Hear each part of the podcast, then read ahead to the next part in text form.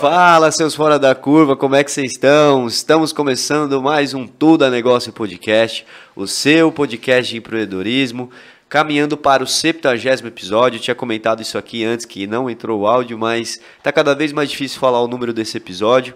Mas estamos caminhando, já faz quase um ano e meio que estamos aqui entregando conteúdo empreendedor legítimo na internet. Semana passada não tivemos o nosso, nosso podcast por imprevistos com o nosso convidado, problemas de saúde. Então a gente prefere às vezes cancelar do que fazer mais ou menos em cima da hora, ter que fazer as coisas correndo.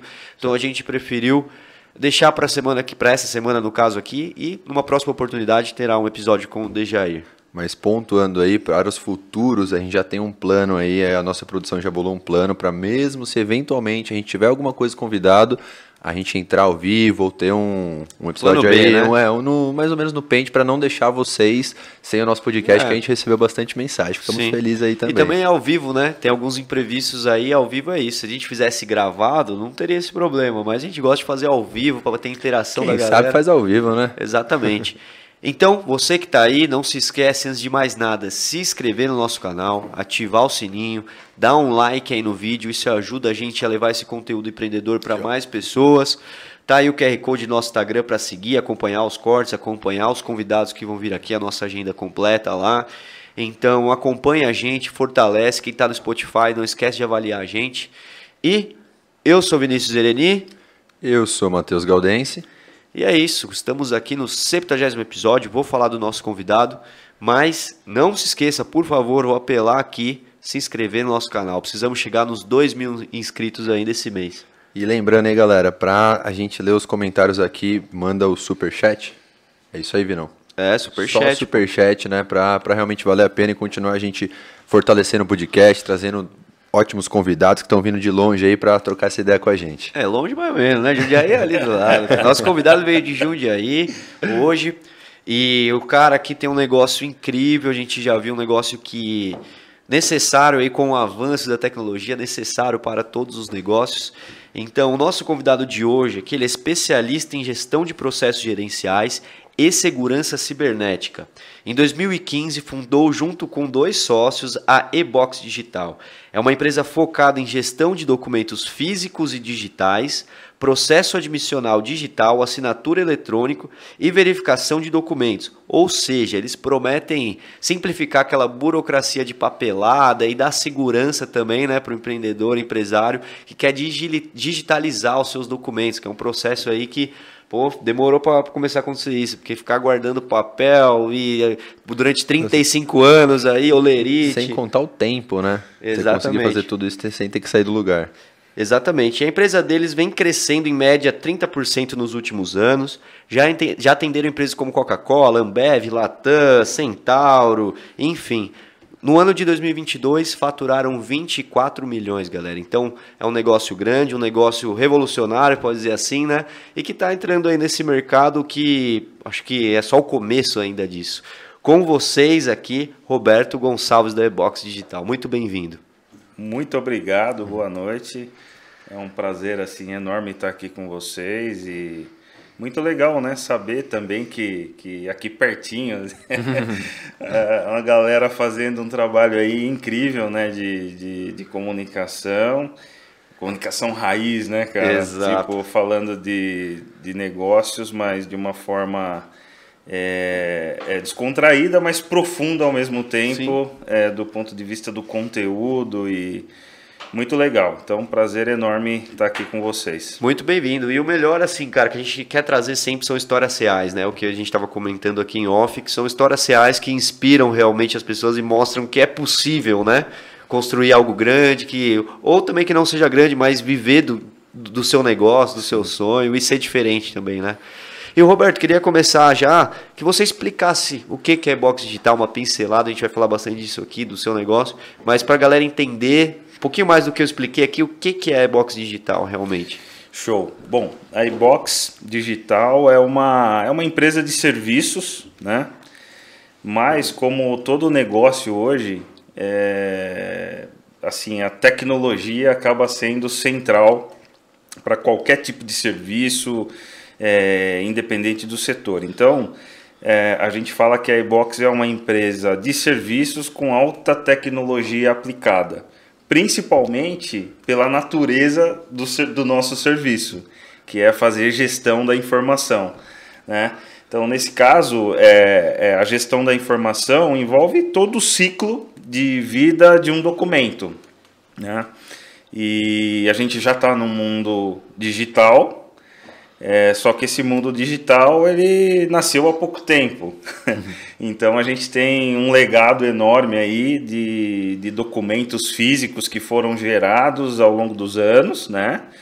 Então a iBox ela tem várias soluções que vai desde o armazenamento desse documento físico até o processo de digitalização desse legado, como também é, soluções já de serviços que já são natas digitais, né? Então, é, a geração de, de, documentos digitais, a assinatura desses documentos, a validação e atendendo praticamente todas as áreas de qualquer tipo de negócio empresarial. Então, falou de documentação, de tipos de documentos, com certeza a e-box vai ter um serviço para você gerenciar essa informação de uma forma eficiente. E também eu acho que muito importante é que esse gerenciamento ele tem que partir assim é, de, de, do princípio de armazenar toda a informação de forma segura. Certo. Porém, cara, ela tem que ter alta disponibilidade e aí tudo quando a gente fala de alta disponibilidade vem a questão da segurança. Então assim, pô, tem que estar tá na mão do cara quando ele precisa. Quando né? ele precisa, porém de uma forma segura. Né? Então é por isso que até na nossa razão social, né, é box gestão e proteção da informação. Entendi. Ah, então assim, de um modo geral é isso. E, e aí a gente vai, vai trocar bastante ideia aqui, mas poxa, tem uma infinidade de serviços, né? Então, é, no passado, quando a gente falava de gestão de, é, de, documentação, basicamente a gente falava do famigerado arquivo morto. Uhum, perfeito. Mas aqui já não é só o arquivo morto, cara. A gente está falando de uma, de, já de uma nova dimensão dessa gestão, já é, com um portal para o cara administrar esses documentos, com com divisão de perfis de acesso, né? Então, assim, é, é realmente mudar de nível, Perfeito. Né? É, essa gestão, para que as empresas cada vez mais, mais né, tenham tempo de cuidar do seu negócio, do seu core. Então, é, é, é eu acho que essa é a entrega de valor, né? É, então a gente entra aí com soluções incríveis que que ajuda as empresas a descomplicar aí o processo, processo de gestão documental. Cara, Boa, bela apresentação. É. Você falando isso, estava lembrando do. A gente tinha um armário de documento aqui. Gaveteiro, né? Que você puxa e vai até. Trabalho para ficar procurando, caçando as coisas. E isso para empresa grande ou para qualquer empresa, vamos dizer assim, esses serviços que vocês têm?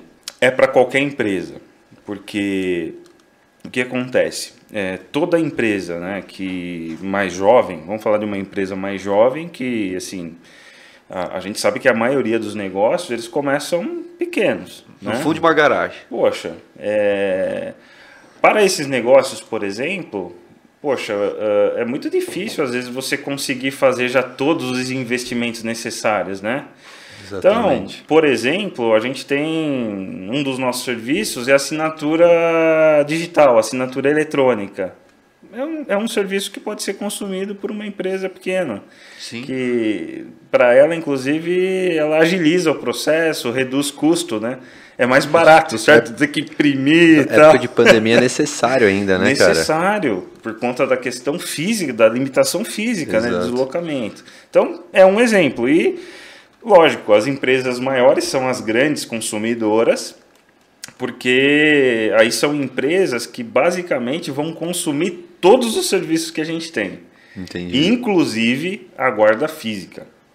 Isso Meu, que eu ia perguntar. Assim, é impressionante, mas você falou Deixa do... mais para frente, acho que todo mundo quer saber, quem viu o vídeo já o tamanho dele. Você né? falou do armário, né? É, meu, tem empresas que ainda, por conta de, são empresas centenárias, né? Empresas que têm um legado muito grande. Então tem centenas de milhares, às vezes, de caixas com documentos físicos armazenados.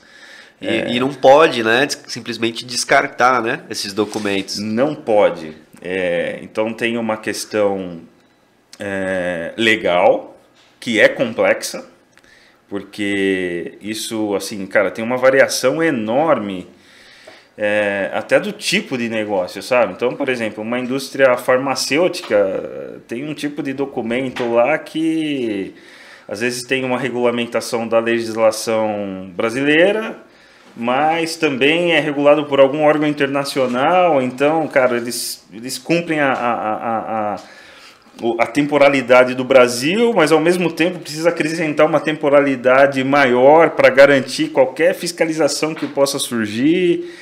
Então, assim, essa é, é, até difícil às vezes, dependendo do tipo documental, a empresa conseguir assim ter a, a, a precisão, a exatidão de quanto tempo ele, ela tem que guardar, entendeu? Perfeito. É, e mais um é exemplo, todos os documentos hoje um volerite de colaborador, por exemplo, eu posso simplesmente digitalizar ele, amassar e jogar fora, digitalizou, tá salvo, ou o pessoal ainda tem que fazer os dois, como que eu valido esse documento na justiça, vamos dizer assim, né, que tem um valor legal, né? Sim. Bom, é legal. Que é onde você... vocês atacam, né? Sim, é assim, é, é, esse ponto que você cita é muito interessante, porque você está falando de um, de um tipo de documento que tem legado, então assim, até pouco tempo atrás, as empresas tinham o, próprio olerite físico, você tinha que assinar ele ali, né? Então, esse cara que nasce físico e que recebe uma assinatura comum, ele pode ser digitalizado e destruído. Já existe uma legislação bem recente, de, de 2020, que permite com que você digitalize e destrua o físico. Porém, cara, é, tem uma série de requisitos, entendeu? Então você tem que fazer uma imagem lá com uma captura mínima de 300 dpi. Tem um padrão a ser Tem um padrão. Né? Aí tem que capturar uma, uma quantidade mínima de informações, tem que certificar digitalmente. Então, depois que você digitaliza, tem que se certificar digitalmente. Com o certificado digital da empresa, no caso. Da empresa. Entendi. E aí, cumprindo esses requisitos, você pode destruir.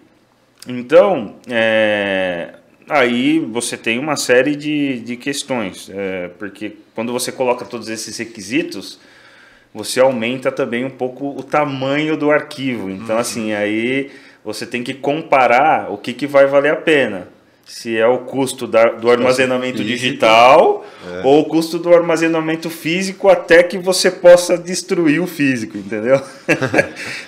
Ótima pergunta, cara. Falar. Pergunta muito boa. Ele perguntou isso porque a gente viveu e vive isso um pouco. É. Né? Não, porque eu acho que o processo de qualquer empresa é digitalizar esses documentos. Eu não consigo imaginar daqui a alguns anos todas as empresas tendo um lugar de arquivo morto, entendeu? Pra, é, é, um pouco doido pra gente pensar isso mesmo, porque chegou uma, uma época, só tô lembrando que a gente tinha cara, tanta folha assim que. Lembra? Não, eu ainda ficava... gera, né? Ainda é, gera. eu trabalhei no fórum quando era mais novo. Então, oh. eu tinha. Eu sempre ficava falando, não, vamos guardar, porque a gente não sabe, vai que acontece alguma coisa, mas, exato, digitalizar Pra mim, né, pra gente, assim, cara, é o melhor dos caminhos, assim, porque até o tempo de você acessar ali. É, porque, não, porque é, pra mim é muito arcaico ainda a gente tem que manter um documento 30 anos, sei lá quanto tempo. Porque até a tinta do papel vai se perdendo ali, né? Você vai guardando, vai. Umidade, tem é, vários é, fatores, não, Dependendo assim. do tipo de impressão, aquelas, aquelas impressões. Em cupom ali, né? cupom, ela some, né? exato. E, e um trabalho, então, que vocês fazem também que eu imagino que deve ser o grosso, assim, né? Trabalhoso, eu digo, nesse sentido. Vocês pegam o documento dessas empresas, digitalizam todos eles e ainda guardam no físico? Em alguns casos, sim. Então, são, mas são dois por que trabalhos. esses alguns casos que eu queria saber? Cara, aí... Documentos de extrema importância, sim ou não? Tem a ver com isso. Porque assim, ó... É... Cara, quem gera muito volume você tem que escolher aonde você vai alocar seu orçamento. Então, por exemplo, poxa, eu tenho um documento crítico para o meu negócio. Cara, para esse, para o trâmite desse documento, vale a pena eu fazer um grande investimento para digitalizar já nativamente o processo novo, Entendi. E de repente, pô, tem uma quantidade ali de documentos. Ó, nesse caso, eu vou fazer um investimento para digitalizar tudo, para eu ficar com tudo isso disponível, meu, já determinar os acessos, quem vai poder acessar, quem não pode, Legal. quem pode fazer download, quem pode compartilhar, entendeu? Então, encaixar isso até numa política de gestão de docu é, documental da, da empresa. Bacana. Então tem a ver com isso que você falou para quem tem grandes volumes, muitas vezes é, a gente ajuda, inclusive, as empresas. É, o processo de venda ele é muito consultivo nessa nossa área, que é justamente para você pô, entender o contexto da, da empresa, entender esses, esse valor, quer dizer, qual tipo de documento é mais importante, está numa cadeia ali mais relevante, até para direcionar para o cliente ser bem eficiente no investimento, porque é, tem casos, por exemplo, que vale a pena o cara ter o documento muito bem organizado e já bem catalogado, tal, fica lá guardado com a gente. Ele tem as informações, se ele precisar do documento, ele entra no site lá e fala: Ó, oh, e-box, pô, tô precisando do documento 1 da caixa A. Entendi. Aí a iBox pega só aquele cara, digitaliza e, e ah, sobe pro portal. Caraca. É, eu não precisa nem. Eu achei que vocês pegavam todo o estoque de documento que a gente tinha. Um exemplo, tem minha empresa, já tem estoque de documento de 10 anos. Achei que pegava e já digitalizava todos. Também. Também. Entendi. Também. Mas tudo gera custo. É. Isso. Ah, então é isso que eu. Então, por exemplo, tem um cara que, meu, ó, já tem um orçamento a, a, orientação aqui da, da, da, governança é, cara, a gente tem uma meta de deixar 100% digital o nosso acervo até tal ano. Beleza. Entendi. Esse cara vai passar a régua em tudo ali. Uhum. E é legal, porque ele vai, ele vai ficar num nível assim top, né? De, de digitalização, de disponibilidade, né? Uhum. Cara, a pesquisa, a busca, assim, na nossa ferramenta, que é proprietária, é muito legal, cara. Você coloca uma palavra-chave, ele vai varrer o acervo e menos de dois segundos ele e traz o resultado. Os acessos também, é? isso é muito interessante. Você poder, né, tipo assim, deixar a diretoria com acesso, ah. isso daí também. Não, e, e, também o legal, então, esse é um lado, e o outro lado é, cara, só quero que vocês guardem aí, quando eu precisar, eu ligo e você me traz, me mostra o documento que eu preciso. Um serviço de storage, assim, né, tipo nos Estados Unidos. Só um armazém para estar tá deixando lá. É, mas além disso. Exato, só que é gerenciado. Então, é, assim, exatamente. Então, o que acontece? Porque, por exemplo, a gente tem alguns self-storage já no, no, Brasil, certo? Uhum. Tem vários aí.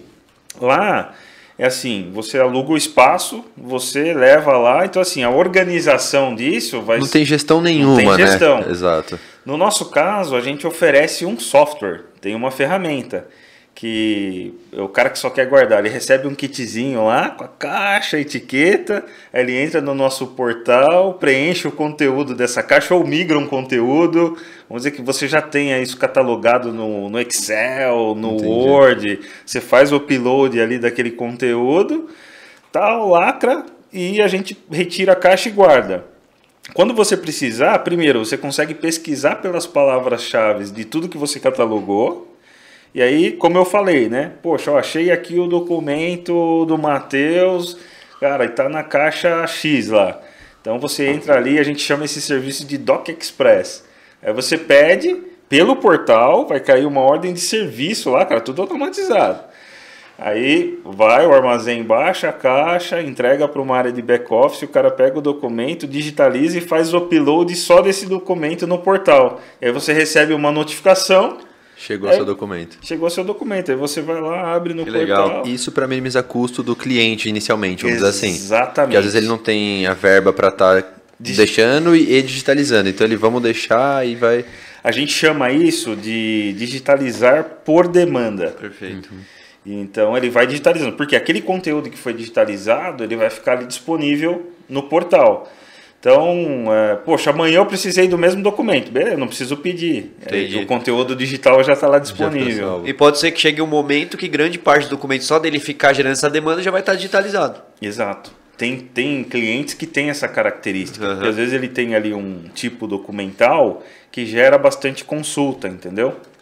Mas aí até dando a dica para os clientes, acho eu, vale mais a pena você já fechar e digitalizar tudo do que ficar pedindo sob demanda. O custo deve ser mais elevado. Cara, dependendo do tipo de documento, vale muito a pena. Por quê? Porque o trabalho na demanda, ele é mais caro. Exato, você tem que ter um, uns colaboradores para estar tá fazendo ali no... Então, o custo por página digitalizada é, ele vai ficar bem, é, é, assim, ele vai ser muito competitivo quando você digitaliza um... Grande, grande é, quantidade. Porque, cara, o equipamento é violência, né? Ah, é? é? É uma linha de produção, assim. Então tem a etapa de preparação, tipo uma esteira de produção é. de documento. 24 horas isso? Não é 24 horas hoje, é, é horário comercial. Mas em termos de escalabilidade, por exemplo, pode ser 24 horas. Sim. Se eu cheguei lá com uma porra de documento para digitalizar, você taca na máquina. Sim. Cara, eu quero muito conhecer ah, a empresa. Sim, você sim. falando isso. Já, já, teve projetos, por exemplo, que a gente teve que rodar nesses horários alternativos uhum. aí. Ah, mas pelo que você está falando, deve ser um processo rápido, às vezes nem precisa assim, né? Porque Imagina que funciona bem. Imagina a organização de uma empresa como essa. É. Para você saber onde está um documento. E outra, mais. responsabilidade, né? Que são documentos muito valiosos para essas empresas. Né? Igual a gente falou de clientes é. como Coca-Cola, Ambev, mas imagina. É um banco, vamos é. dizer assim, Cara, como se fosse assim, um banco. É, uh, já tem assim vários estudos, né? Desde 2018 a galera vem, vem, vem falando que os dados, né, são é, o novo petróleo, né? Uhum.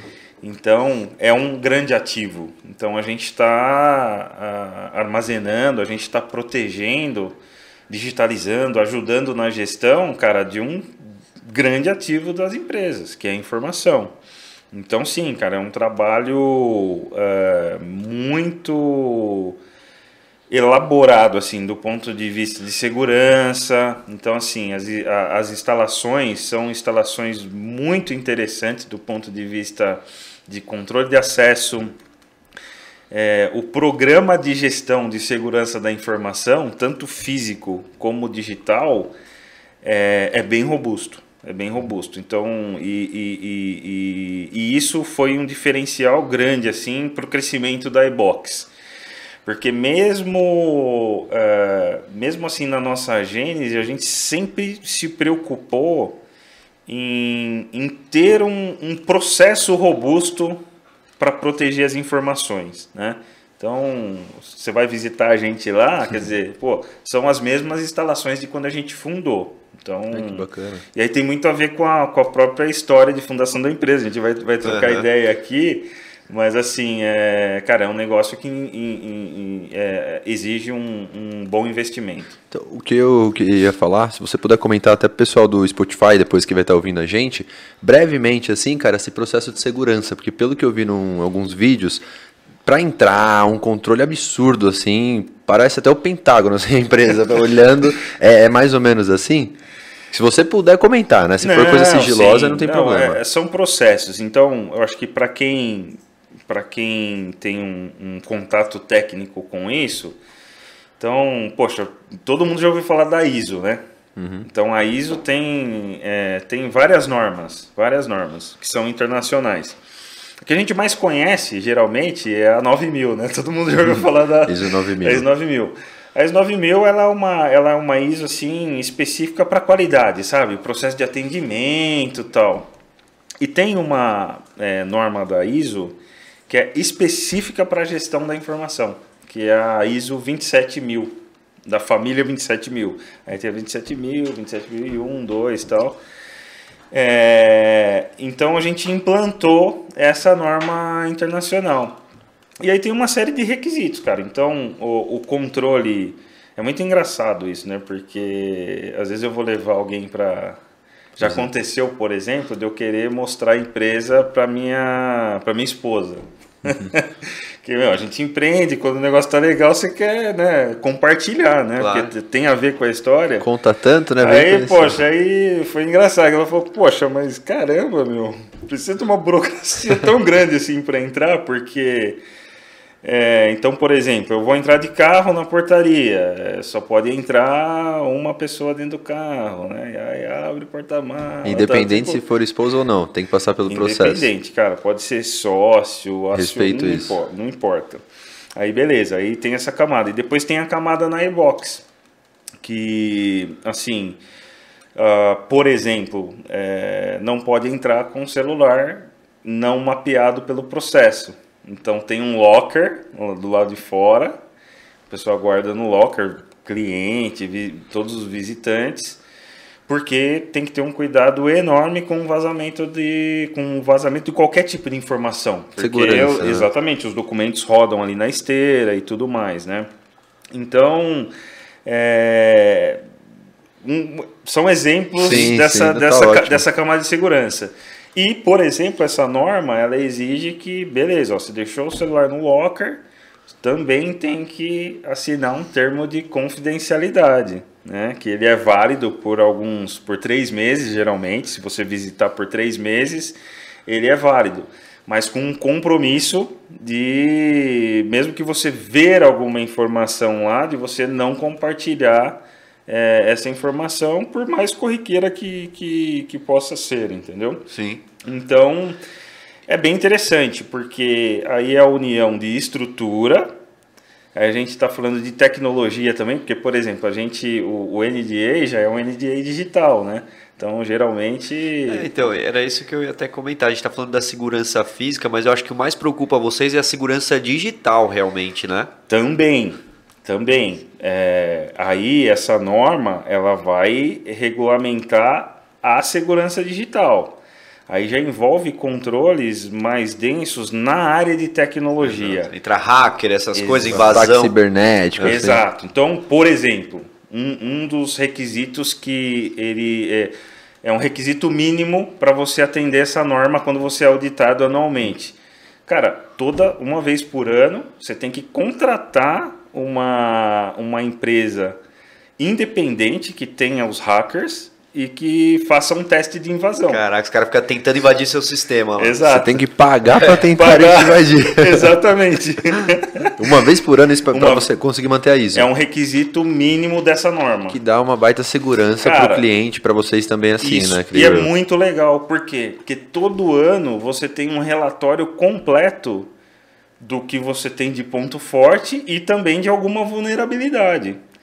Entendi. E como é muito dinâmico, né, cara? É, a gente vê, poxa, semana passada lá tem o cara da, o- do exército, do Pentágono, vazou documentos. Eu vi isso.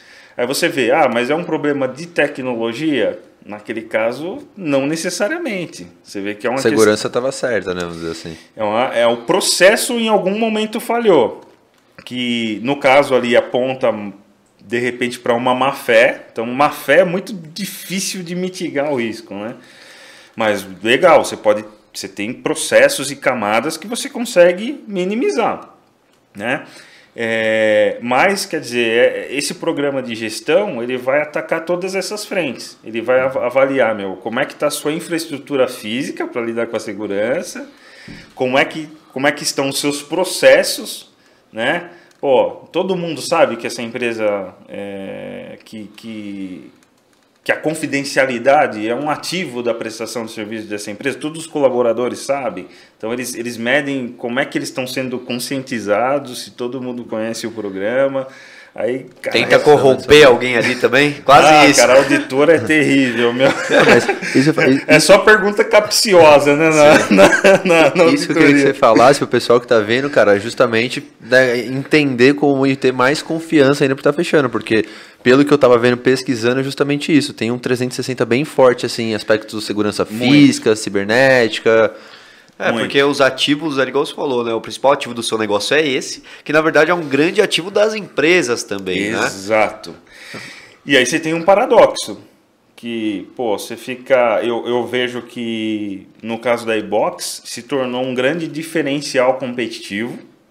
Porque sim, cara, a maioria das empresas com a nossa idade, com o nosso tamanho, é, elas não necessariamente vão ter essa mesma preocup- preocupação que a gente teve e investir nisso, né? É, então gera um, um diferencial competitivo. Ao mesmo tempo, muitas vezes ainda, como meu, é tudo novidade a questão de tecnologia, também exigiu um pouco mais da nossa parte, da nossa área comercial, de evangelizar o mercado, de mostrar o quanto isso tem valor. Porque também tem aquele negócio, meu. Vocês são empreendedores, vocês sabem. Tem a galera que às vezes nivelar por baixo, né, cara? Tipo, preço, só quer saber do preço, não não tem um compliance tão legal ali para realmente validar a estrutura, né? E eu acho que essa dificuldade é maior por ser algo novo, né? Entendeu como é que você, é muito mais difícil acho, você mostrar valor quando é algo muito novo. O cara sempre guardou na gaveta dele lá. Sim. Né? Mas, mas, isso acho que com, principalmente com o tempo, obviamente, fazendo um comercial legal, mas com o tempo, cara, as pessoas vão vendo que não tem como você fugir disso. Porque hoje em dia, como você tá, a gente estava conversando, né? Os documentos, a importância dos documentos.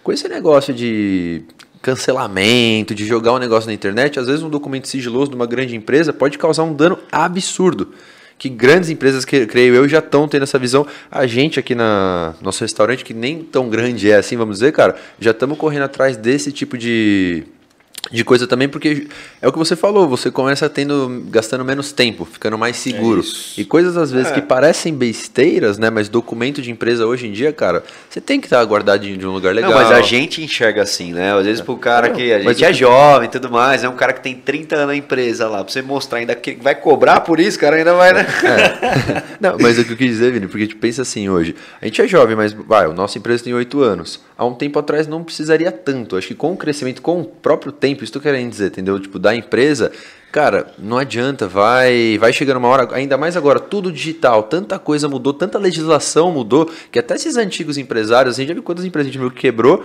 por não estar tá se adequando tanto a aos mundos modernos, vamos dizer assim, entendeu? Ah, legal. Não, é que pô, dá quase um debate filosófico é, não, a respeito. Não, não é, cara, é porque muito assim, bacana é, é geracional, meu. Exato. Então, por exemplo, uh, eu tenho um filho de 11 anos. Cara, é ele já está com Você vai nem saber o, que é o armário. O dia que né? ele for trabalhar numa empresa, meu, se alguém mostrar que tem algum fluxo com documento físico, eu acho que ele nem vai. Meu, o que, que é isso? Exatamente. Desce para arquivo morto lá, não vai Exato. ter já já. Pô, e, e aí tem também uma outra questão, que essa nova geração, ao mesmo tempo que ela é, ela já é nata digital. Então, Familiarizada, né? É, já é, cara. Então, assim, ela espera que as ferramentas de trabalho que ela vai receber, meu, tem que estar. Tá na... Eu saí de casa, ele estava jogando Fortnite lá. Tem que estar tá na mesma pegada das ferramentas que eles usam, né? Na velocidade. Exato, né? exato.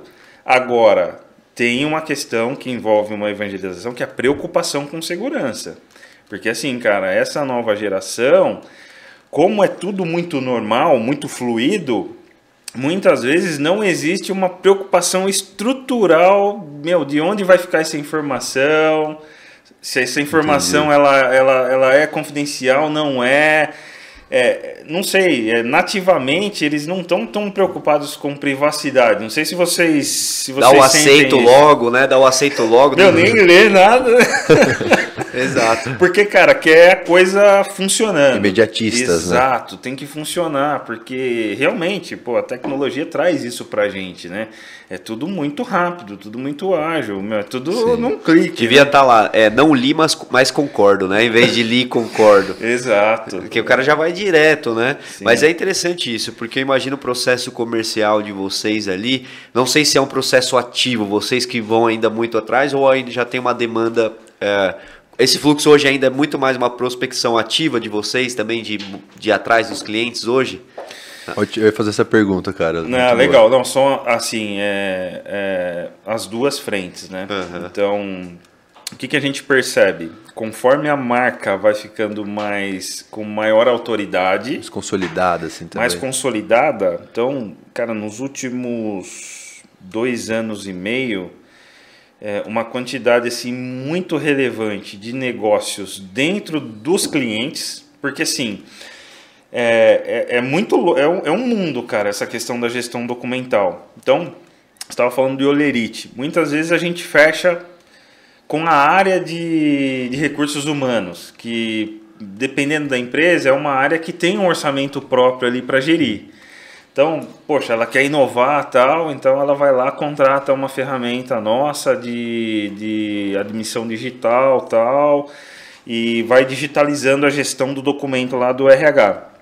Depois, naturalmente, quando ela, ela, quando ela vê que funciona, que pô, a experiência é muito legal, geralmente ela vai indicar gente de, de outras áreas da empresa. Então, assim, muitos negócios assim orgânicos que surgem é, dessa forma. Boca né? a boca, né? assim. Exato.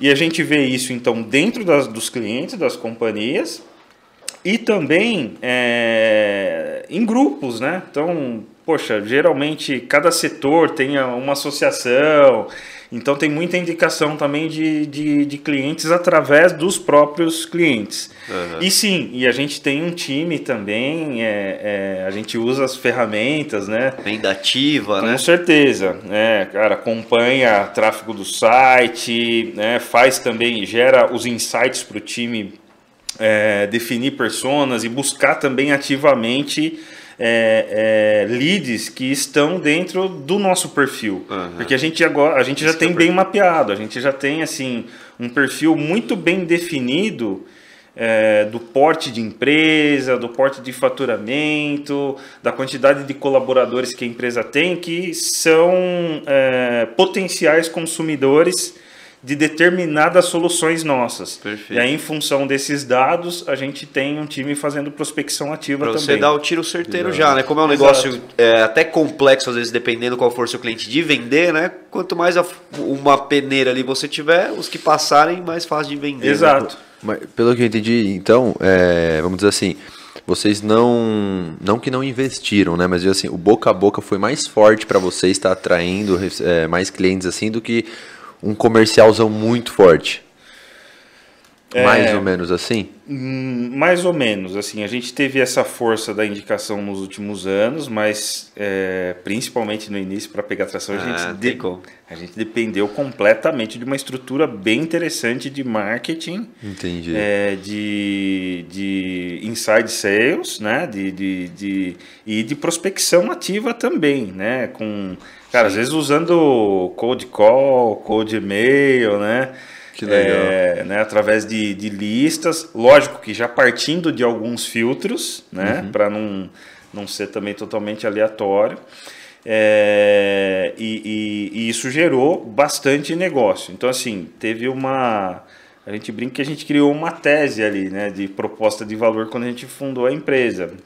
E teve uma aceitação muito legal essa tese, né, porque a gente, já no nome, Box Digital, é, lá em 2015, que era assim, poxa, o papel é tipo um mal necessário. Então, como é que a gente ajuda as empresas a se livrarem, vamos dizer assim, do papel de uma forma organizada, com uma gestão interessante, com possibilidade de digitalizar tal, e também que já promova uma transformação digital nos processos, né? Tipo, Uhum. já digitalizando o processo ali nativamente. É, e como é que foi isso, cara, o começo do negócio? Assim, vocês já tinham essa dor de negócios passados ou não? Viam essa dor acontecer no dia a dia? Como é que surgiu a ideia assim do negócio? Porque até então, você falou da lei recente de 2020, que agora é permitido ter algo digitalizado. Lá em 2015, quando vocês começaram, não tinha. Não. Então, como é que foi começar esse negócio? De onde veio a ideia também? E como é que foi essa barreira aí de ainda ter que armazenar realmente físico? Hoje já não precisa, você seguindo lá o que você comentou, todas as, as premissas, você não precisa mais do físico. Mas naquela época não, como é que foi isso? Bom, legal, cara. A pergunta é a minha a minha trajetória profissional vem dessa área. Entendi. Então, é, Jundiaí, Jundiaí é uma cidade bem, meu, industrializada, né? Então, é, e, e uma indústria forte. E, e surgiu esse, esse serviço de, de terceirização da guarda do documento, do arquivo morto em Jundiaí, numa empresa de Jundiaí, né? Então, cara, com 18 anos eu comecei a trabalhar nessa empresa, né? Eu já trabalhava, tal, trabalhei numa, não sei se vocês, com certeza vocês já ouviram falar da, da Astra, indústria Sim. de Jundiaí. Mexe com a parte de louça, né? de- de- Isso. De, banheiro. A Astra, é, eu acho que contrata até hoje menores, menores de idade, né? Eu acho que hoje mudou bastante. antiga, né, Cara, essa é, empresa. mu- Sim, mudou bastante. Ali na ali. Anguera, é, não, não é na Anguera, não é beirando a Anguera ali, é, né? É, Também. Você passa e vê ali e Eles tal. têm várias Porque unidades. é bem grande. Eu lembro Cara, da época que eu estudava, não. o pessoal brincava. De 17 anos deixou cair o currículo ali, você é contratado. Não, cara, cresceu É. absurdamente, né? Tanto que é, a última notícia que eu vi, eles tinham chegado em um bi aí de, de faturamento. Aham. né? Faturamento. É enorme. É, um bi. Então, pô, para uma indústria é, nacional aí e tal, bem interessante, né? E, então eu trabalhei lá, cara, com 13, 14 anos, meu, já pss, carteirona lá, CLT. Aí ali começou. Podia aquela época, né? é, podia. Aí depois mudou a legislação. Hoje são os menores aprendizes, né? Sim. É, 16 anos tal. Muito legal. E eu acho que eles continuam também nessa pegada. Então é uma. Muito legal, cara, o valor deles do ponto de vista de formação. Então eu acho que é legal citar isso porque, de uma certa forma, é, é, tudo é negócio, né? Inclusive, cara, as, uh, os locais que a gente passa, que a gente aprende, né, a trabalhar. Então, eu aprendi muita coisa lá, né? E aí, pô, 12 GAC, quartel, cara, quase que eu fico lá para servir o, o, quartel, né? Mas aí, como eu trabalhava, não sei o que, eu, eu, eu fiquei livre. E aí, com 18 anos, eu tinha um, um amigo, um, um japonês inteligente pra caramba, cara, meu amigo até hoje, né? Que ele tinha morado no Japão tal, e cara, ele conhecia os caras que tinham, que tinham trazido os primeiros scanners de alta produtividade para o Brasil, tal, tal, tal. E ele gerenciava um imaging center, cara, que foi um dos primeiros centros assim de produção de imagem de documento do Brasil ali em Jundiaí. E aí, quando eu completei 18 anos, cara, ele quis que eu fosse trabalhar com ele nessa empresa. Memoteca Fink, o nome da empresa. Ela, ela não existe mais é, como nesse setor. E foi uma, uma empresa, assim, uma escola, porque, cara, é, eles eram muito organizados, assim, do ponto de vista da segurança física. Então, tudo que é da questão física, assim, eu aprendi muito lá. E foi um negócio muito, muito próspero, só que em 2001, 2002, aí foi quando é, essa indústria que basicamente até 2001, 2002 era uma indústria 100% nacional. Então nasceu meio que das transportadoras, sabe? Que uhum. começou a guardar documentos para os clientes tal, e, e, e aí cresceu.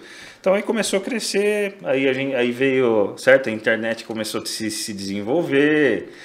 Mas era um negócio, assim, olhando hoje, eu, eu, eu falo às vezes para o meu filho, ele acha bizarro, né? Porque quando a gente começou a digitalizar documentos lá em 2000, 99, 2000, é... cara, você gravava. Então, primeiro, você tinha trocentos servidores, porque a capacidade, tipo, você, você comprava um servidor top lá, era de 100 GB, tipo, no máximo, assim. Quando você digitalizava, como a tecnologia não era tão grande, as imagens ficavam muito pesadas. Você não tinha uma tecnologia de compreensão tão grande como tem hoje, né? Assim, os componentes, estava tudo na gênese ali, né? E então demandava um espaço enorme. Não tinha ainda a nuvem que a gente conhece hoje, cara, cloud e tal. Sim. Esquece, não não tinha esse modelo de negócio. Era né? máquina zona lá ah, mesmo. Então você tinha um data center próprio ali, né? E gravava em mídia. Então, por exemplo, você tinha lá uma máquina, cara, tipo uma junk box com vários CDs e às vezes para o cara consultar um documento na, na web que já tinha, demorava tipo cinco minutos para abrir, porque às vezes o software ia achar em qual CD estava, trocava o CD na máquina para disponibilizar o. Era digital e não era digital, Exato. Né? Mas foi aí que, que eu tive contato. Então, resumindo, Fiz carreira nessa área, né? E, e aí, nossa, tive muita experiência, cara, muita história, né? Uhum. De outras empresas mas, também, assim? Mas, exato. Mas sempre esteve perto disso, então. Sempre, né? cara. Aí, muito Porra, novo, cara. muito novo, quando eu saí da, da Recall, que foi a empresa que adquiriu a Memoteca, eu fui trabalhar em São Paulo, lá em Taboão da Serra, cara.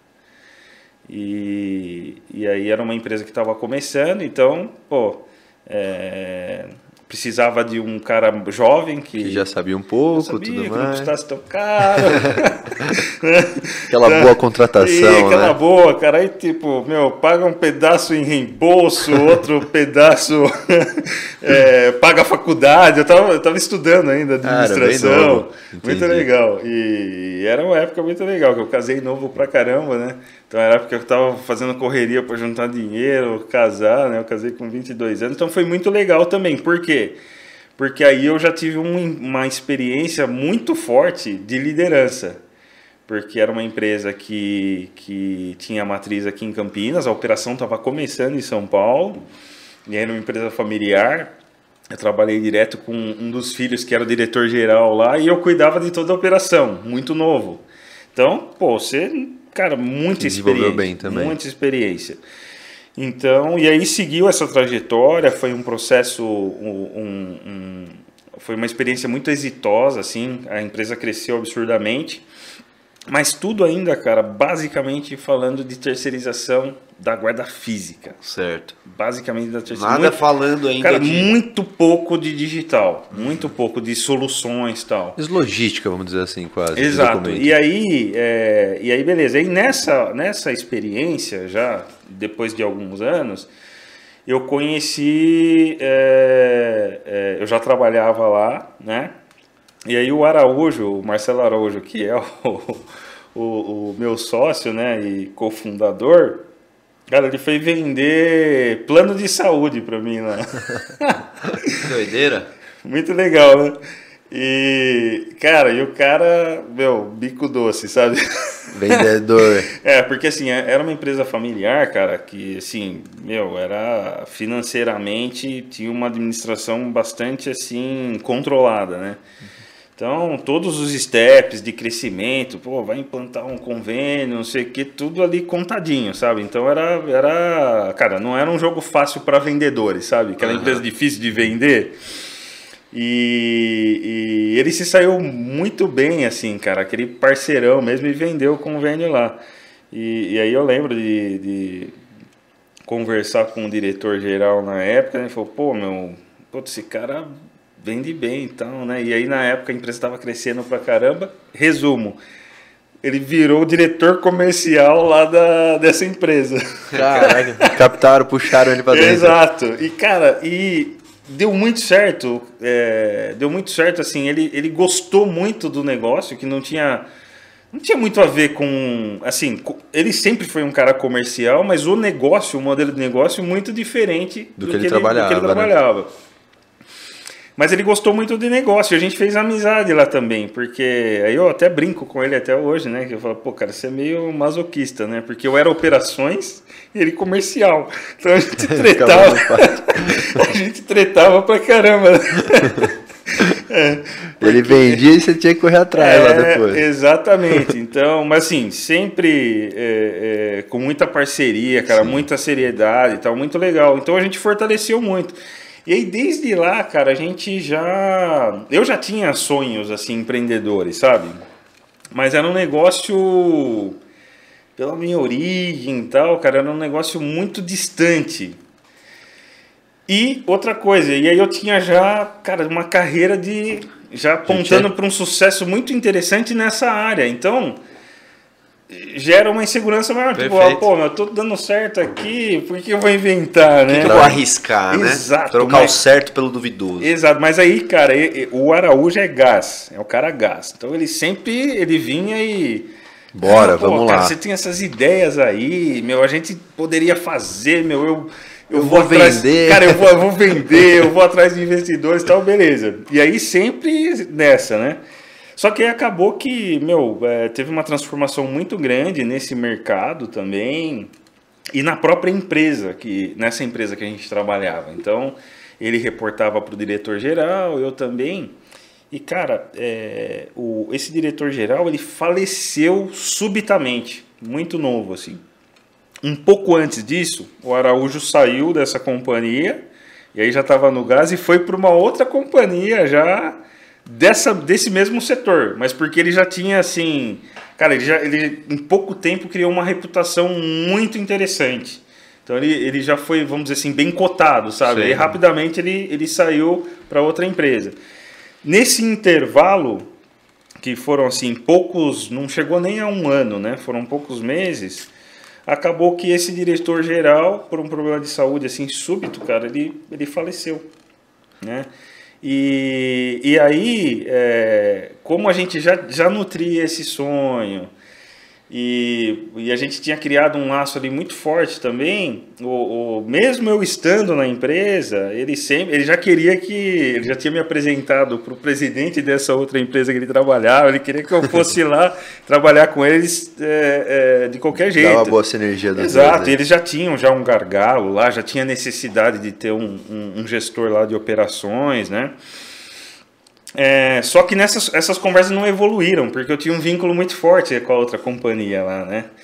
E, mas aí acabou que quando é, teve esse acontecimento do falecimento desse, desse diretor geral, é, para mim foi tipo um sinal, entendeu? E, mas muito assim, ao ponto de de já decidir assim, aí em 30, 40 dias eu organizei as coisas, conversei lá com, com, com o pai, que era o presidente da empresa tal, deixei tudo organizado e, e já fui para essa outra oportunidade. Né? E aí a partir de lá foi que a gente já começou a amadurecer mais a, a, a ideia da iBox e que culminou efetivamente é, na fundação da iBox em, em 2015, porque a gente teve um sucesso muito grande também nessa, nessa empresa. Ai, que legal. E, e aí teve uma grande movimentação de mercado entre 2014 e 2015. Que essa empresa que a gente estava foi adquirida por uma multinacional, né?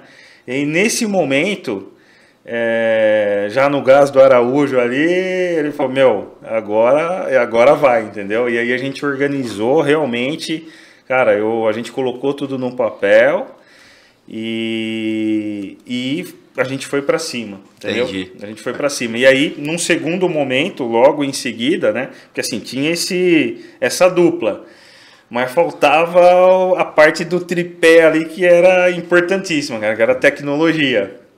E aí foi meio que tipo o primeiro desafio de venda assim do que eu coloquei para Araújo, né? Eu falei, cara, ó, a gente está começando aqui, não sei o quê, mas meu, eu quero que você convença esse cara aqui a ser sócio nosso para completar o, o Exato. legal. Tanto que o, o Rodrigo ele, ele, ele vem com a gente um pouco depois, né? Já numa fase que já estava mais avançado, já toda a questão do plano de negócio, de aprovação, Sim. aprovação dos próprios investidores, né? E, e, aí, cara, começa a história. Sim. Aí vocês saíram da empresa para começar, então. Sim. Exatamente. Que bacana. Esperaram, só, esperaram bastante, né, cara? De uma empresa ele foi para outra, te arrastou para outra, vocês fizeram os projetos lá e depois disso deixou amadurecer a ideia, fez o business plan para aí sim tá partindo para cima da iBox. Exatamente.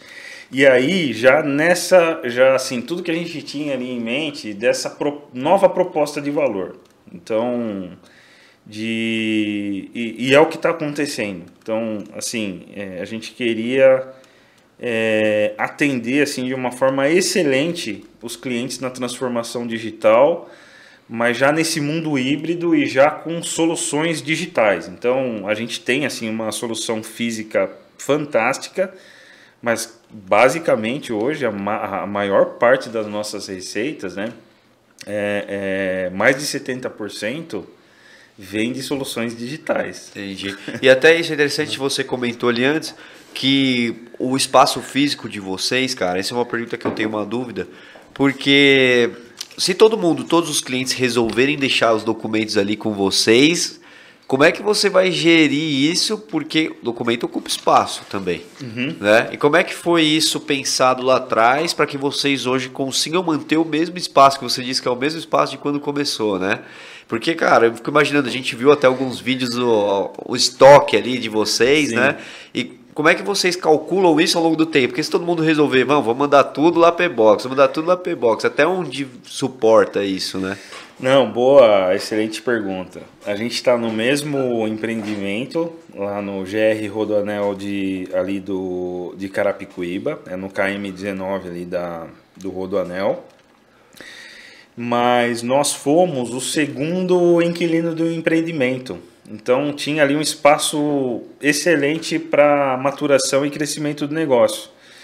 Então o que, que aconteceu na verdade? A gente começou com um módulo, que é um módulo que envolve um, um espaço bem interessante de back-office e um galpão, cara, muito moderno. muito moderno mesmo, entendeu? Com é, é, isolamento Medabil, já no galpão todo com detectores de, de fumaça e sprinklers, né? Assim, muito legal. É, então a gente começou nesse módulo e na realidade, é, em dois, 2015, 2017, o módulo já do lado. Um adicional. Já dobrou o tamanho. Né? Que legal. Aí 2020, mais um módulo. Então, mais um, um terço do, do que a gente tinha lá em. Né? Então, assim, hoje o nosso tamanho lá, ele é três vezes maior do que quando a gente começou em 2015. Entendi. Isso aqui no mesmo local. No mesmo local. Um, um centro logístico, assim. Exatamente. Então, mas e é, a outra parte da pergunta, assim, se todo mundo hoje resolver botar os documentos lá, vocês vão precisar pegar mais. E isso é sustentável de assim, a longo prazo, entendeu? Colocar sempre, é vender isso pra galera, deixa os documentos aqui com a gente. Se tiver volume, sim. Né? Uhum. Lógico, a gente, é, a gente tem um modelo de precificação. Pensando nisso já, né? Exato. Fechando Então, a conta, né? Isso, então é, o próprio modelo que envolve é, o valor da armazenagem, ele, ele já prevê o, o investimento, porque sim, né, você tem um- um- uma evolução muito grande também em alguns custos, né, o custo do aço, porque a gente está falando de um galpão é, com 13 de pé direito, Sei. e são 11 metros e meio livres, né? Então, é, a, a prateleira é um, é um projetaço ali de, de engenharia, né? É, de 11 metros. E então tem todo um, um processo ali com equipamentos de, de logística. E uma coisa interessante também, é, em 2000, no final de 2020, eu falei o terceiro galpão lá em Carapicuíba. Na verdade, ele foi em 2017 e outro já no final de 2018. Aí, no final de 2020, a gente abriu um hub de armazenagem aqui em Jundiaí. E aí, o galpão que a gente tem aqui em Jundiaí, o, o, fisicamente, ele equivale aos três módulos que a gente tem lá em, lá em Carapicuíba. Então, é bem interessante, por quê? Porque como a gente cresceu bem, a gente já conseguiu fazer um investimento que nos dá uma capacidade bem interessante para a aquisição de novos clientes. Entendi. É. Então isso está tranquilo, vocês conseguem precificar e crescer sustentavelmente. E Exatamente. lá no começo também, ali que você falou, o, ne- o negócio sempre foi com o mesmo objetivo, né? De digitalizar a documentação ali, virar, transformar as empresas em mais digitais. E sempre já foi visando com essa visão é, de que em algum momento tudo poderia ser digital e excluiria o físico. Já tinha essa visão lá atrás? Já tinha. Acertaram bem, né? Mas, a- mas ó, isso é muito, muito curioso, né? É, porque, tipo, lá em 2005, assim, cara, 2005 a gente trabalhava com isso e já existia assim, pô, meu, daqui cinco anos não vai ter mais papel. Ah, Daqui 10 Já anos. comentavam, você diz no Já, meio? já, porque assim, a, a indústria, a- esse movimento das multinacionais, algumas empresas alemãs, porque assim, você tem níveis de maturidade digital muito diferente no mundo, né? não é algo homogêneo, é bastante heterogêneo. E o Brasil é um, é um caso à parte, porque o Brasil é, como é que eu posso dizer, ele sempre teve cenários, é, por si só o Brasil ele, ele não é homogêneo, entendeu? Ele sempre teve cenários muito avançados do ponto de vista de, de digital, é, por exemplo, o setor bancário como um todo. O cara sempre investiu muito nisso, né? E fatalmente eles eram já os maiores consumidores desde lá de trás, né? 99, 2000 e tal. Então já, já se falava nisso, mas é, sim, então quando a gente trouxe essa proposta de valor, tanto que assim, quando a gente criou o BP, o Business Plan, é, a gente chegou a cogitar do negócio ser só digital, Entendi. com validação tal. Esqueceu o espaço, esqueceu o físico. Tipo, digitalizar e não guardar. A gente Eu chegou. achei a- que era assim, cara. Cara, a gente chegou a cogitar isso. Só que os estudos que a gente fez apontavam ainda para um, um desafio muito grande das companhias com o legado. Então a gente ficaria, sabe, para o que a gente pensava, a solução ficaria meio manca, porque, poxa, se eu quero ajudar o meu cliente na transformação digital, eu também tenho que dar uma solução para ele armazenar e digitalizar o físico.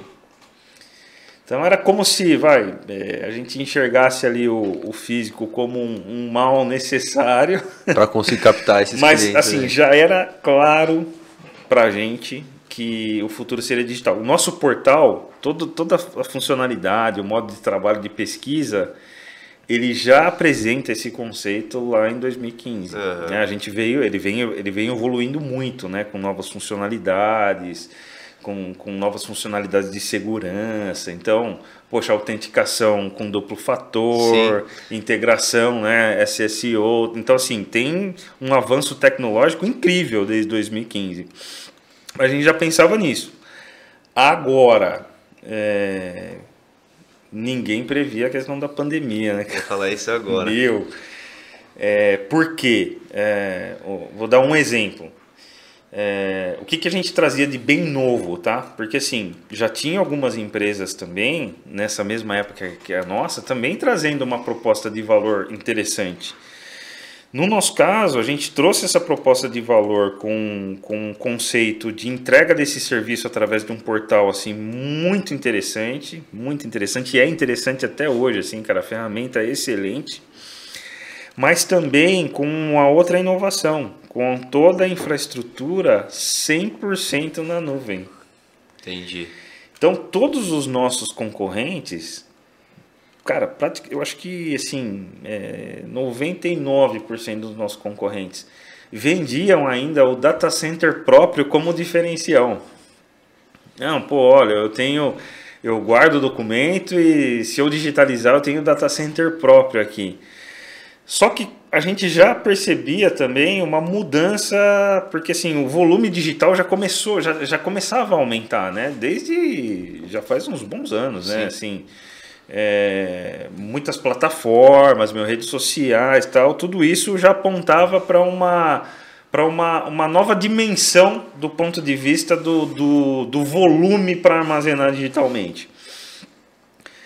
Então, é, e sem contar que, por exemplo, um data center próprio, seguro, parrudo, cara, envolve investimento alto. Então a gente já via que a própria infraestrutura na nuvem, se bem cuidada tecnicamente, ela oferecia um nível de segurança muito maior do que a maioria conseguia oferecer com um data center próprio. Entendeu? É, agora deu um trabalhinho, porque no início, como o mercado ele era evangelizado para falar que o data center próprio era um, um diferencial, é, teve um trabalho bem interessante nosso. explicar. Cara, na prospecção ali, consultivo.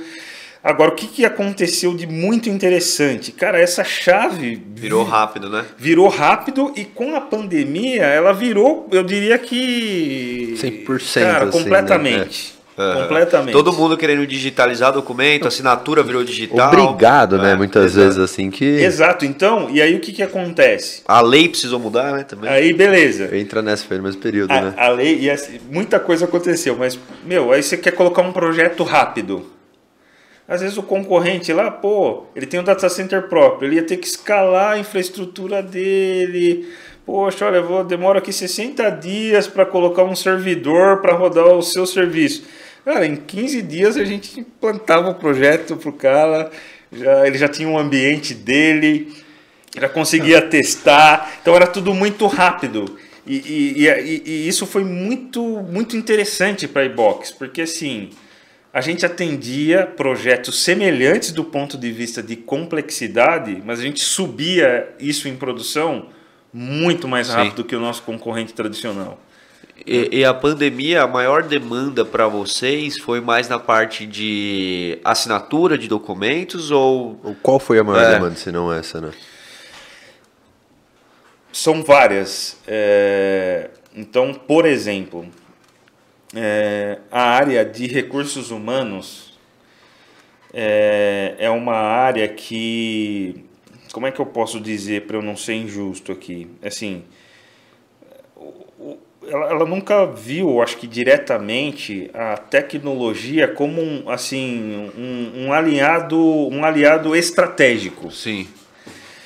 Mas o que, que aconteceu? É, se tornou um aliado estratégico, assim, a tecnologia quase que fez, começou a fazer parte do core da área de recursos humanos. Por quê? Porque você teve um aumento de trabalho remoto, o acesso físico mudou bastante, né? Já vinha tendo esse movimento, mas foi um movimento que ele foi muito assim, é, ele foi elevado a, a, um nível totalmente diferente.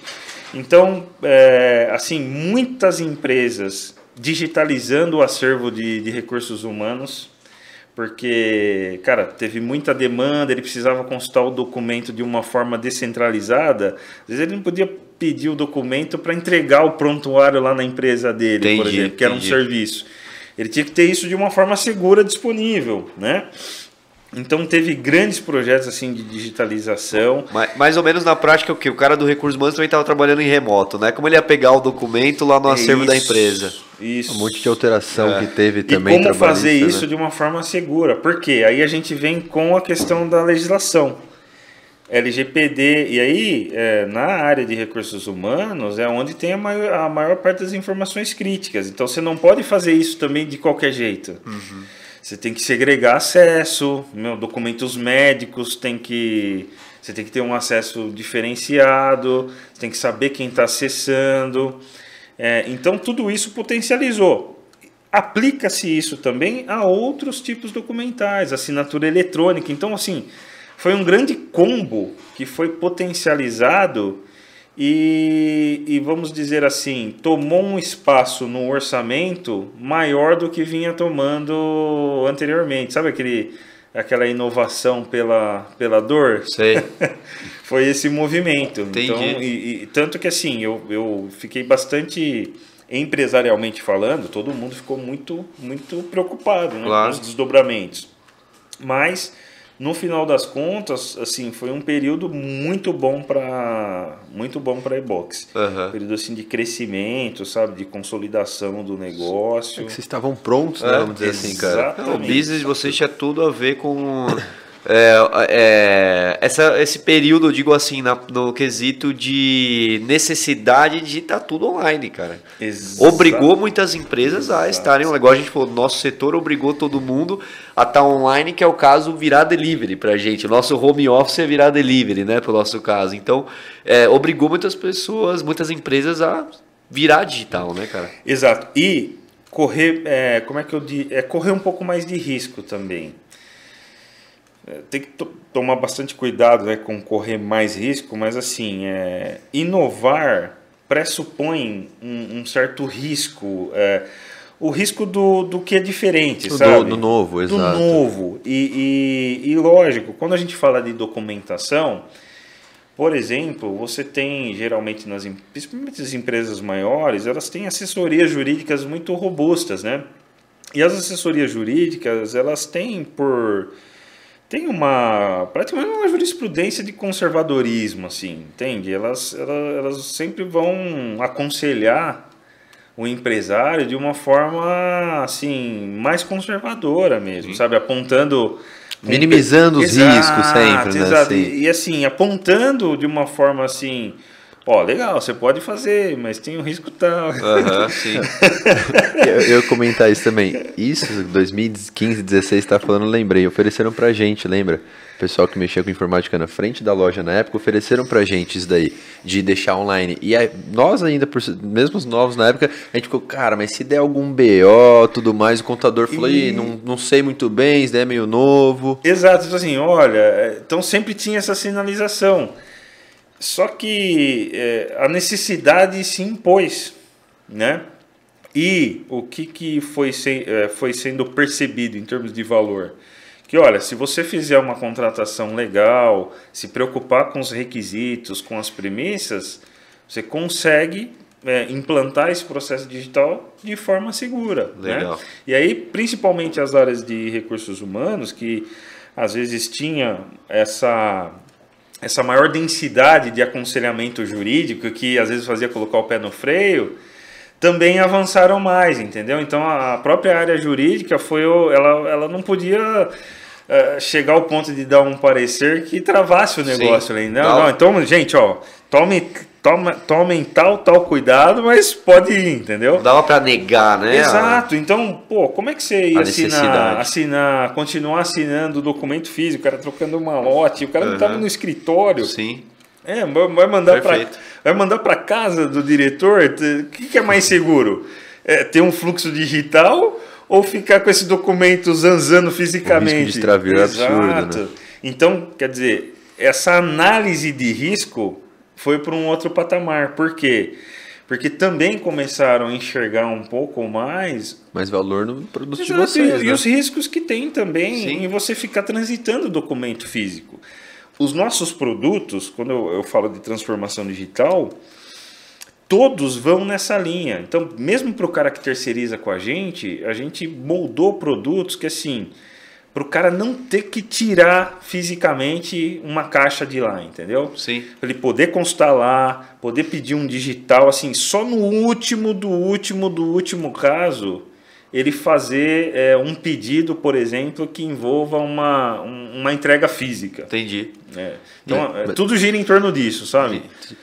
Tem, mas é pouco, pelo que você falando. Muito pouco, né? diminuiu e, muito. E, cara, por curiosidade, você falou antes, quando ele vai mandar isso para você, ele não necessariamente precisa mandar de maneira física, ou sempre de maneira física. Ou ele digitaliza vocês em. Olha, é... tem de tudo ainda. Ainda recebem? Tem. Por exemplo, vamos. A gente está falando bastante de RH porque é um tipo de documento bem legal para todo mundo entender. A gente né? gosta também. Mas, por exemplo, você pega RH. É o onboard hoje, meu, tranquilo. A ferramenta já está bem madura, faz validação. Então você consegue fazer um onboard digital muito legal. E aí, beleza, faz o onboard, o RH valida a documentação, depois a documentação já vai para o portal e já fica disponível lá para a área constar. Tem casos né, é, de empresas estrangeiras, por exemplo, que tem alguma regulamentação mundial que me, o cara contrata uh, o onboard digital e depois ele é obrigado, por uma questão é, interna de compliance, a fazer impressão, assinar, tal, tal, tal, e manda para a gente guardar fisicamente. Tem casos que até redigitaliza o documento assinado, tá? Então ele usa a tecnologia para agilizar o onboard, mas depois, por uma questão de compliance, ele digitaliza. E tem casos que não, que meu, são empresas nacionais, modernas Sim. ou mesmo multinacionais que já usam onboard e aquele documento já está certificado, já vale. Aí, às vezes, por força de regulamentação, tem um ou outro tipo de documento ainda, por conta de alguma regulamentação muito específica, ele tem que colher uma assinatura, imprimir e colher uma assinatura física. Ele manda esse documento ainda para a gente. Tem Entendi. casos que o colaborador já manda direto para a gente. Nem passa para ele, já posta direto na nossa caixa postal. Que legal. Entendi. Entendeu? Aí a gente, a gente que faz o trabalho de identificação, de guarda e já disponibiliza o documento para o cliente. Entendi. E, pode falar, tá? Cara, você, não, você falou, eu, eu faço o RH aqui, muito legal isso daí. E essa parte de contratação? Vocês fazem, vamos dizer assim, do começo ao fim? Sim. Consegue e... explicar brevemente isso daí Sim. também, que eu acho bem interessante? É... Assim, é, do começo ao fim o processo documental. É, tá? não, o processo de é, vocês, exato. Porque assim, você tem hoje já algumas ferramentas que envolvem a seleção, certo? Aí tem mais essa inteligência da seleção de candidato. Então não seria isso. Uhum. Então, assim, já, no nosso caso, a gente tem a solução completa a partir do momento que você já tem um candidato e você vai fazer o onboard desse candidato. A contratação, né? Para deixar Perfeito, claro. Perfeito, isso. Então aí você já pode criar, a gente já tem um template que você cria um checklist de acordo com a sua realidade, uhum. porque a gente sabe que o checklist ele muda de acordo com a função, Sim. né? Então dá para você criar já os dicionários, né, de função. E basicamente você manda um link para o candidato e aí em função desse checklist da função, ele já vai fazer esse onboard digital, capturar foto. Sim, já pede já, os documentos. Já, já, vai pedindo os documentos, certificado, entendeu? Dependendo da função, exige o certificado A, dependendo da função o uhum. B. Aí já vai subir os metadados já dos documentos. Em alguns casos, por exemplo, ah, tem uma CNH nova aqui. Aí o próprio aplicativo Sim. já lê os dados. É, basicamente, o processo que a gente faz aqui é o que entrega. Você precisa trazer esses documentos amanhã. O cara já sobe no já site, sobe direto. no, portal. De No vai dali portal. para contabilidade, vamos dizer assim. Aí sobe nesse portal. E aí nesse portal você já tem funcionalidades que você pode fazer a validação. Nesse caso, tem dois fluxos possíveis. Tem clientes que ele mesmo vai usar o portal, a ferramenta, no, na própria área de recursos humanos dela para fazer a validação, olhar se faltou alguma coisa. Mas a gente também, para grandes empresas, já oferece o serviço de BPO, que é nós mesmos conferimos a documentação de acordo com as regras e a gente já entrega o pacote validado para o RH. Entendi. Entendeu? Já checando É todos os baita de um requisitos. processo a menos para a empresa, né? Exatamente.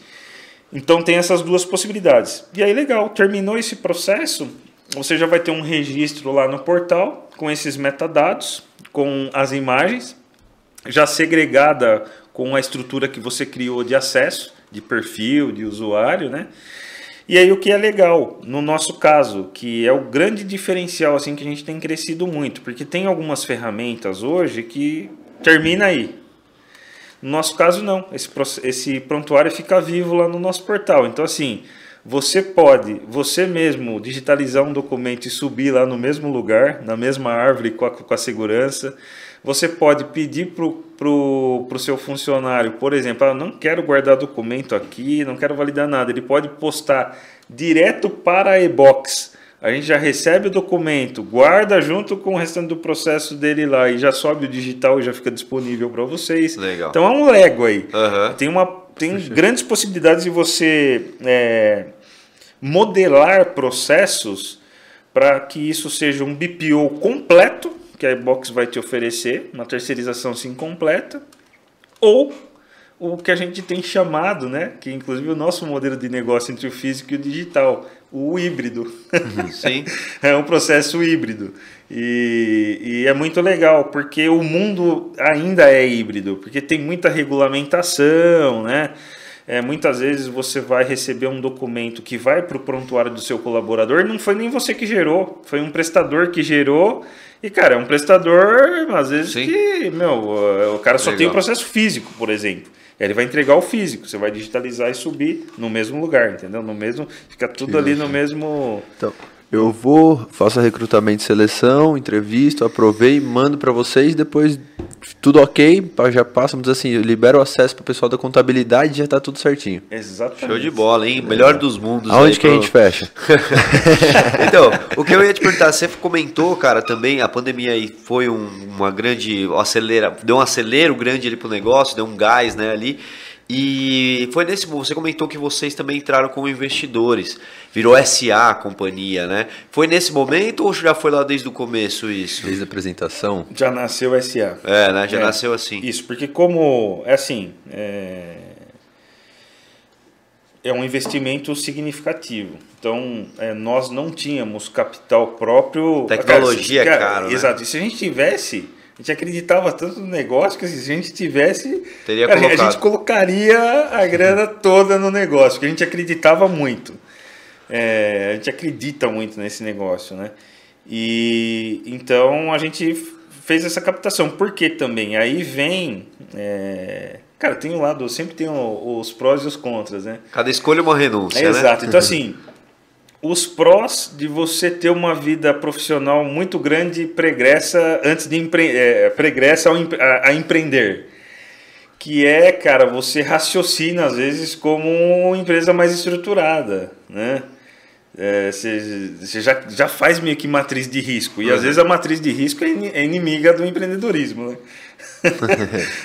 esse, é, esse equilíbrio aí é, é complicado. E, e tem um lado muito bom. Então a gente pensou já num modelo que exigia o investimento, mas também que colocaria o negócio num patamar interessante num tempo bom também. Já né? entrar no Rápido, jogo, né? dizer assim, rápido, né? Exato. Então, pelo modelo é, até de, de entrada do investimento, que foi através de debentures, né? É, já exigia uma estrutura ali bem organizada de governança, sabe? Com bons acordos, com tudo muito bem formalizado. Então por isso que já já nasceu Entendi. já SA. Que legal, o esquema de de- debentures é mais ou menos você disponibiliza vários pedacinhos para investidores, né? E aí depois eles, eles pegam de volta, basicamente, Tem, né? Existe esse, tem, esse, esse tipo de debênture. Né? No nosso caso, na verdade, é, está concentrada em, em dois investidores. Entendi. né? Três investidores, né? mas dois que são maiores. assim.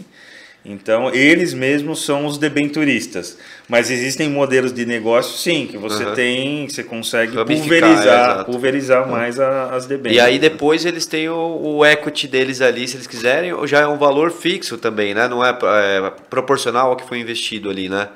Exato. Aí as participações, é, a participação acionária já, já tinha uma regra estabelecida de participação de cada um de acordo com a evolução do negócio. Entendi. né? E aí a governança ela vai estar baseada é, nessa participação acionária. Né? Então hoje, nós que somos os fundadores, nós temos um duplo papel. Um papel de acionista e de diretores da companhia. Né? Legal. É isso. Então ali na, no game, vamos No dizer game. assim, né? E hoje Exatamente. esses investidores ainda estão também. Na... Então também, Entendi. os mesmos sócios. Legal. Os Ó, que mesmos legal. sócios.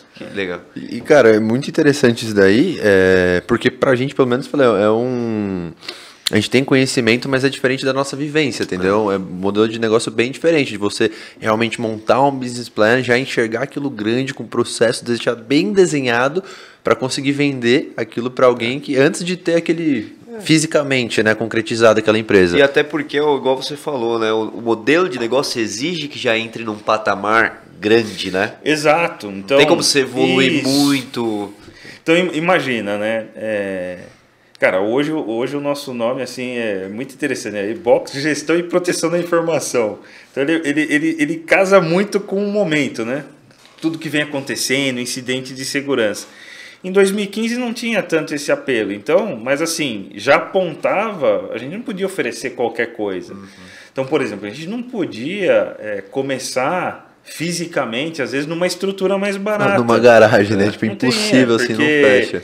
é, não, não teria coerência com o próprio plano de negócio ali, né? É, então, nesse aspecto foi bem interessante. Assim, é, é um, é um risco bem relevante, é, mas assim, muito legal, cara. Um projeto, assim... Não, legal, parabéns, cara. Dá pra. Falando pessoal aí do, do Spotify ainda, depois dá uma YouTube primeiro, É, galera. tudo, tamo mas quem ouvir depois, né? Quem ouvir depois também. Cara, dá uma checada nos vídeos deles lá, porque é, bem legal a parte de, de segurança, assim, é empresa, assim, é o que você falou, dá pra ver, a- passa uma grande credibilidade, principalmente segurança de dados. Eu tenho uma pergunta até já puxando meio para o encerramento, que é o que, cara? Hoje, o que, que você indica? Igual a gente aqui tem um restaurante, não é uma pilha enorme de documentos, mas tem um, um estoquezinho ali de documentos, né, as pastas ali, e uma empresa que está começando, você já indica o cara já começar nesse, nesse caminho do digital, cara, 100% igual hoje aqui a gente, cara, vamos pegar tudo e já vamos digitalizar. Você já indica isso já desde o começo? Certamente. E, e eu falo isso com tranquilidade porque, meu, na minha mesa não tem papel, cara. hoje, hoje, eu não, hoje eu fiquei em Jundiaí, né? Eu não, eu não fui para Carapicuíba, mas assim, a minha mesa é, é muito, é muito clean. assim. E, e por quê? Porque a gente nasceu em 2015. Então, é, o que, que é legal, cara, dessa, desse mundo novo? Você tem muita solução legal que, que cabe no orçamento do, Era isso que eu ia falar. dependendo do nível da empresa. Porque assim, é perfeito pra gente aqui, mas cabe Então, no mas- orçamento pra uma pequena empresa? Indica alguns produtos para quem tá começando, para uma empre- pequena empresa, assim, que você acha que de, de entrada para vocês. Então, por exemplo, meu, você pega um plano mínimo lá de, de GED nosso, mínimo assim, que vai custar tipo uns 600 reais por mês. Só que é uma ferramenta que você consegue fazer muita coisa. Você consegue criar vários projetos de, várias, de vários departamentos. Você consegue, você mesmo já subiu, digitalizar o documento no próprio portal. Você abre com o celular, com o seu usuário. Você consegue tirar uma foto e já subir o documento, Aham. se você não tiver scanner. Então é um pacote acessível. Mas fora isso, o que, que é interessante também? E que eu acho que isso é legal desse novo mundo, esse novo ecossistema de inovação. Tem muitas ferramentas também que, olha, eu não estou ainda num tamanho que. Cara, eu tenho um departamento só aqui. Tem, tem ferramentas boas também, é, é, até free, né? Que, que, que, que são interessantes só para o digital. Entendi. Né? Então, assim, o que, que é legal? Você sempre, independente do seu tamanho, e aí eu falo isso já também com o próprio exemplo da iBox, pensar nos seus processos.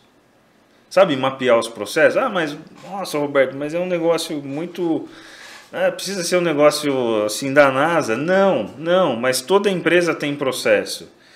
E então é aquele mapeamento simples mesmo das etapas tal.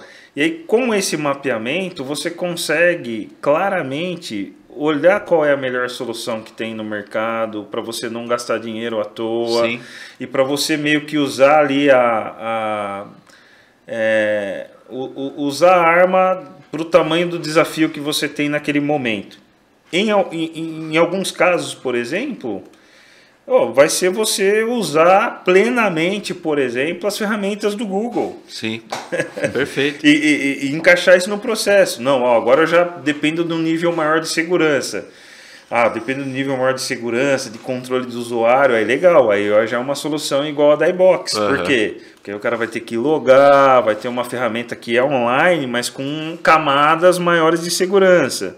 Mas mesmo assim tem esses pacotes, Sim. que são pacotes acessíveis para uma empresa pequena. Né? Que ele vai gastar ali é, é, 6 mil, 7 mil reais no ano, mas vai ter uma, um baita GED ali para ele. Os ele planos de vocês partem de, parte de 600 reais. Exato. Legal. E, cara, e agradecer mais uma vez aí, você está realmente oferecendo, ajudando quem está começando querendo empreender, que você falou que tem, né, tem o Google, programas gratuitos, Ah, que não necessariamente precisa estar fechando. Exato. Isso é muito interessante, é o que a gente trabalha muito nesse podcast para estar mostrando pro pessoal, cara, que não precisa assim, você já começar com igual você falou, entendeu? Só que vai estruturando o que eu estava falando antes, e a empresa vai crescendo, você vai precisar realmente fechar bons parceiros para ir se blindando, certo? Exato. Quantas iniciativas, mesmo no nosso processo, a gente começou a usar um SaaS ali é, dentro do, do plano free e depois, meu, ó, realmente funcionou para o meu processo. E você vai mudando esse nível de maturação. Agora, para isso, o que, que você precisa? Você não precisa ser grande, você precisa pensar grande do ponto de vista de processo. Ter processo mapeado. Meu, se, e se você tem sócio, é legal discutir e mapear processo. É, né? Oh, não, tem sócio, mas tem equipe ali, cara. Aquela equipe. to- Todo Aham. negócio tem. Tem cara, que mapear os processos, na minha opinião, cara. Isso é tem que mapear os processos, porque aí você sabe o que você vai precisar usar, você ganha tempo, mitiga risco, vai cadenciando a implantação dessas ferramentas de uma forma adequada ao momento do, do negócio. E, e, cara, é uma delícia, porque você está sempre aprendendo, né? É, são infinitas as ferramentas que tem aí. E, e tem plano free lá, inicial ou não? Não. Ainda não. Não. Ainda nem, não. Ainda ou nem é um projeto? Não, tem um projeto aí no forno. Que dar aquela experimentada e depois você vai cobra, ter, né? Vai ter. Principalmente para pequenos fluxos de processo Legal. e assinatura. Então, é, assim, a gente tem um time de tecnologia lá que está trabalhando algumas inovações. Então tem coisa boa para acontecer aí. é, eu gostaria que ainda esse ano, né? É, mas sim, para ter um modelo de negócio de autocontratação, inclusive. Legal. né? Então vamos ver, tá no, tá no forno. Show de bola. É, eu acho que é isso. Queria agradecer aos nossos patrocinadores aí, ó. Vila Nobre Boutique de Carnes, churrasquinho do bom é com os caras, né? É a melhor. Se, se- se não conhece, você tem que conhecer, cara. É. Show. Esse daí? Esse final de semana não deu pra pegar pra fazer um hambúrguer, um churrasco, mas vira e mexe, né? Estamos pegando pra fazer um hamburguinho lá. Os caras já vendem o kit pronto, já tem o kit fit lá que você já pega todas as misturas pro dia a dia. Os caras são fera, Vila Nobre, Altão e o, e o Thiago estão com a gente aí. Tem o episódio deles também. E são bom também em evento. Precisou fazer um churrasco, até saliva, que tô com fome, Ele- colocando pra jantar. Eles fizeram um churrasco ao vivo aqui durante o podcast deles. Nossa, Trouxeram o que churrasqueiro, top, ficou ali fora trazendo carne que Aí sim. Dá até E- saudade. E o outro aí que tá com a gente? Esse daqui, ó, o pessoal da Bloom Gifts mandou até uma lembrancinha pra você. Ô, meu, obrigado, Pode abrir aí, mostra pra galera Top. que a galera fica curiosa pra saber o que, que tem aí. Muito bom, hein?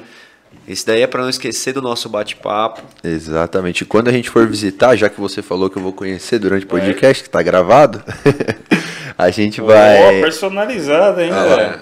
Já que não tem nada na mesa, não tem papel, agora vai ter a xícara, ela tem espaço. Vamos ver. Vamos ver se vai estar lá, né? Vai estar lá, não, vai estar lá com certeza. Ó, tem episódio show de bola. E eu, ó, Obrigado. eu até te falando aqui, depois a gente vai conversar, mas eu acho que nosso programa tem tudo a ver com, com o negócio de vocês, porque acho que a gente pode ajudar muitos empresários e empresárias aí a digitalizar o negócio, cara. Acho que tem muito a ver. Esse EP mesmo, né, cara? É, Baita explicação. é, aí. Exato, puta aula aí pra galera. Top. E tem o nosso outro principal patrocinador aqui que faz o negócio. Quem fez tudo isso acontecer, né? É, Que é o sushi da Cato Japa, arroba Cato Japa. Esse é seu, viu? Pra levar pra. Vinhedo e Valinhos, Pode abrir galera. também se quiser pra ver. Japonês de qualidade, estamos em Valinhos também. Esse daí veio de lá de Valinhos, entregou aqui pra gente. eu, Oi. vou, eu vou vir com a família aqui, hein? Boa, por Será favor. muito bem-vindo. Hoje a gente está fechado aqui, você vê as operações, mas a gente abriu uma loja recentemente em Valinhos, toda cheia de processo. Se você quiser conhecer lá também. E o pessoal acabou entregando pra gente aqui agora. Muito bom. Certo, e a WBGT, nossos parceiros também. Precisou Boa. dar o marketing nas vendas aí online, chama eles que eles são bons. Do brindezinho deles aqui também. É, então, WBGT, procura no Instagram, as inscrições aí, tem link na descrição do vídeo, do Spotify, do Vila Nobre, do Cato, do WBGT. WBGT são especialistas em marketing de, de resultado. Então, precisou aí dar um gás nas vendas, treinamento de venda, dar um gás no Instagram, na internet, AdSense, dá um toque nos caras que eles são fera nisso aí. Certo? Certo. Mais alguma coisa que queira comentar? Cara, perguntar se você quiser comentar, fazer um merchan, mandar um abraço, fica à vontade aí. Tem Instagram aí também da, da, da Ebox Digital aí também na, na Já tá no link, né? No- Já tá no link. Isso. Não, muito legal. Então, pô, agradecer mais uma vez, na verdade. E, é, e mandar uma palavra de encorajamento, né? Porque, cara, empreender é um negócio de Deus, entendeu? Porque é uma forma muito interessante de você realmente crescer e, e- e ajudar pessoas crescerem. É, então é muito legal essa troca. Então eu queria aqui é, agradecer os sócios, né? O, o Araújo, que depois vai ver esse, esse podcast aqui, o Rodrigo, que, pô, que a gente começou junto isso, então é muito legal, é, é uma satisfação muito grande. Hoje a gente vê lá cento e, e- e tantos colaboradores, né? 116 a gente fechou agora e atendendo assim grandes empresas tal. Então é muito bom e assim fica esse incentivo para a gente acreditar, ter esse propósito e acreditar realmente que o que a gente faz tem relevância, acreditar nas ideias que surgem, né? É, eu acho que a própria box é uma amostra disso, de que nada assim é impossível se você levar a sério os seus, os seus objetivos e seus sonhos, sabe? Então, agradecer a Deus também por tudo e pela oportunidade da gente trocar essa ideia e desse conteúdo aí ser útil aí para vários empreendedores. Com Com certeza. certeza. Cara, Nós que agradecemos. Exato, esperamos que você tenha gostado desse bate-papo. Acho que legal. foi muito interessante. Passou muito rápido, inclusive. A gente percebe quando o episódio foi bom que passa muito rápido. Show. Então, agradecer a galera aí que acompanha, que acompanhou ao vivo, quem acompanha depois no, no Spotify também. Se inscreve no canal, ativa o sininho. Isso aí, toda segunda-feira tem episódio aqui no canal. Spotify, galera, avalia a gente lá para o, o Spotify indicar esse conteúdo para mais pessoas do nosso podcast. Já estamos lá quase 200 acompanhando é, mensalmente lá nosso podcast, lá no, no Spotify. Bateu, hein? É, então. E no YouTube também tem uma galera, mais de 70 mil visualizações no canal inteiro aí. Então, o TikTok lá tem vídeo com mais de um milhão de visualizações. Então, acompanha a gente, ajuda a gente a levar esse conteúdo e para que a gente consiga manter essa constância aqui, né? Trazer mais qualidade para o nosso programa. Vamos conseguir. É isso aí. Em breve teremos novidades e vamos que vamos. Vamos conhecer a empresa também lá do, do Roberto. Segura o spoiler. eu ia falar. É, vamos conhecer as empresas e vai ser muito legal esse ano aqui, tem muita coisa boa. Certo? Mais alguma coisa? Certo. Desculpa, eu achei que você morava em Carapicuíba. eu falei de longe, é no começo. Que Veio bom que você tá daqui. pertinho, vai vir aqui conhecer nosso restaurante É, com a família certeza, agora. Jundiaense. É isso aí. Então, obrigado a todo mundo, valeu a produção. É isso, até semana que vem. Solta a vinheta, produção.